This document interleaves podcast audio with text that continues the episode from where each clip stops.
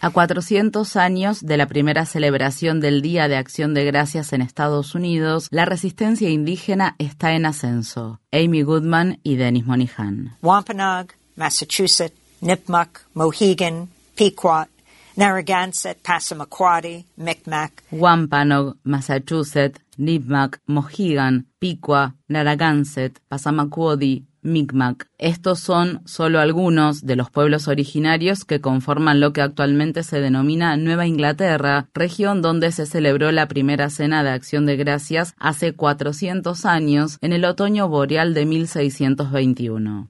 El mito de esa comida compartida se ha ido transformando a lo largo de los siglos hasta convertirse en una representación de la amistad y la cooperación entre los colonos ingleses que se asentaron en la ciudad de Plymouth, en el estado de Massachusetts, y los miembros de la tribu Wampanoag que habían estado allí durante al menos 10.000 años. Si bien ese encuentro fue pacífico, en el mejor de los casos, fue una tregua simbólica en el curso del genocidio que los colonos europeos estaban llevando a cabo contra las poblaciones nativas. Mientras las familias estadounidenses se reúnen en todo el país para celebrar el Día de Acción de Gracias de 2021, las comunidades indígenas que han sobrevivido a siglos de violencia, desplazamiento y racismo sistémico continúan en pie de lucha defendiendo la tierra, el agua y su propia existencia. Esos primeros 100 colonos, popularmente conocidos como peregrinos, llegaron al territorio del pueblo Wampanoag en 1620. Después de atravesar el primer invierno asolados por las enfermedades y el hambre, el número de esos colonos se redujo a 54. Los indígenas acudieron en su ayuda y les enseñaron a cultivar los productos locales. Llegado el momento de la cosecha, los colonos lograron almacenar suficiente comida para sobrevivir el siguiente invierno y organizaron un banquete para celebrarlo. Mientras tanto, los Wampanoag acababan de sufrir una epidemia que había durado varios años y diezmado a varias poblaciones nativas de la región, por lo que, según creen los historiadores, la tribu buscó una asociación estratégica con los colonos. En ese entonces, el rey Jacobo I de Inglaterra fomentaba el proceso de colonización e incluso afirmaba que la epidemia mortal que había sufrido el pueblo Wampanoag había resultado beneficiosa. En una proclama emitida en 1620, el rey Jacobo calificó a esa epidemia como una peste maravillosa que había provocado la destrucción, la devastación y el despoblamiento de todo ese territorio. El historiador Bernard Bailyn, fallecido el año pasado a la edad de 97 años, describió a esa época como los años bárbaros, ya que los llamados peregrinos cometían masacres y montaban campañas militares cada vez más crueles contra las comunidades nativas para quedarse con sus tierras. Luego del rey Jacobo I,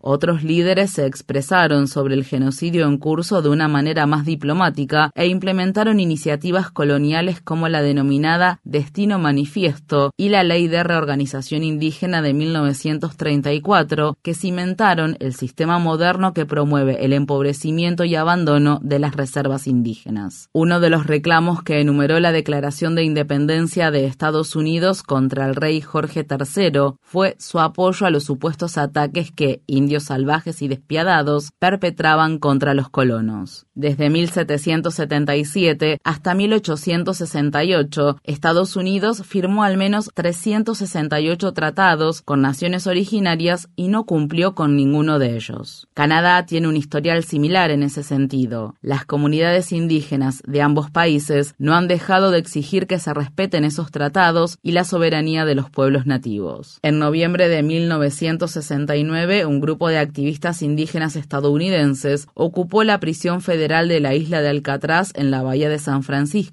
que estaba cerrada y abandonada y emitió un manifiesto de carácter sarcástico. En esa proclama, los activistas exigían que Alcatraz se convirtiera en una reserva ya que tenía todas las características de una. Estaba aislada, no contaba con sistema de agua corriente ni saneamiento, no había acceso a la atención médica, a la educación ni al empleo, y sus ocupantes serían tratados como prisioneros. La ocupación duró 19 meses, involucró a miles de personas e inspiró a los pueblos indígenas de América del Norte a exigir justicia. Posteriormente, en 1973, un grupo de activistas del recién fundado Movimiento Indígena Estadounidense tomó el control de Wounded Knee, una pequeña localidad situada en la reserva indígena de Pine Ridge, en el estado de Dakota del Sur. La ocupación impulsó la solidaridad internacional por los derechos indígenas. En 2016, la resistencia indígena llegó a la primera plana de los medios mundiales cuando las tribus Lakota y Dakota establecieron campamentos en la reserva Standing Rock para oponer resistencia a la construcción del oleoducto Dakota Access luego de que la empresa propietaria del oleoducto Energy Transfer Partners atacara a golpes a los defensores indígenas del agua y azullara perros contra ellos, el número de ocupantes de los campamentos aumentó de manera drástica a más de 10.000 personas, entre las que se contaban representantes de más de 200 naciones y tribus indígenas. El oleoducto finalmente se construyó, pero había surgido una nueva era de resistencia indígena. En la actualidad se están construyendo varios oleoductos para transportar el petróleo extraído de las arenas bituminosas del oeste de Canadá, lo que implica el traslado del combustible fósil más contaminante del mundo a través de territorios indígenas y ecosistemas frágiles. La resistencia liderada por indígenas contra el oleoducto línea 3 de la empresa Enbridge en el norte del estado de Minnesota lleva varios años en curso. La líder de la tribu Anishinaabe, Winona LaDuke, ha estado en la primera línea de esa resistencia. LaDuke criticó al presidente Joe Biden por no tomar ninguna medida contra la construcción de la línea 3 de Enbridge. En una entrevista con Democracy Now, la activista se refirió a la decisión de Biden de designar a Deb Haaland como secretaria del Interior, la primera persona indígena en ocupar un cargo en un gabinete presidencial de Estados Unidos. Joe. Joe, no designes en tu gabinete a personas indígenas solo para quedar bien.